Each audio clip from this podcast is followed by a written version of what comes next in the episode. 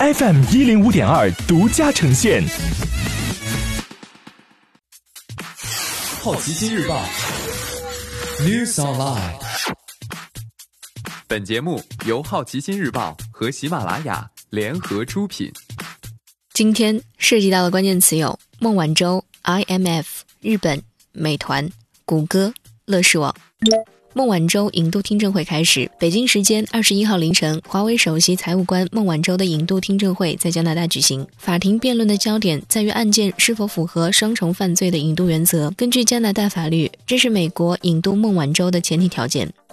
国际货币基金组织上调二零二零年全球增长预期。国际货币基金组织 （IMF） 随达沃斯发布经济展望报告，称二零二零年全球 GDP 增长加速将在百分之三点三，好于二零一九年的百分之二点九，成为三年来的首次增长。IMF 还认为增长将延续下去，二零二一年为百分之三点四。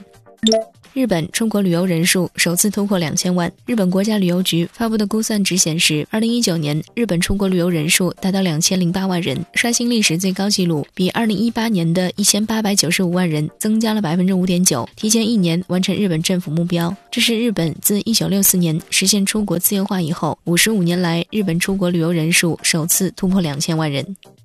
今天你不能错过的其他新闻有。十五位武汉医务人员确诊感染新型冠状病毒。美团联合创始人王慧文将于年底推出管理十五。谷歌 CEO 呼吁人工智能立法。腾讯投资企业超过八百家。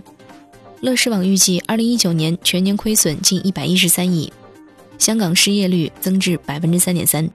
以上就是今天好奇心日报 New Sunlight 的全部内容。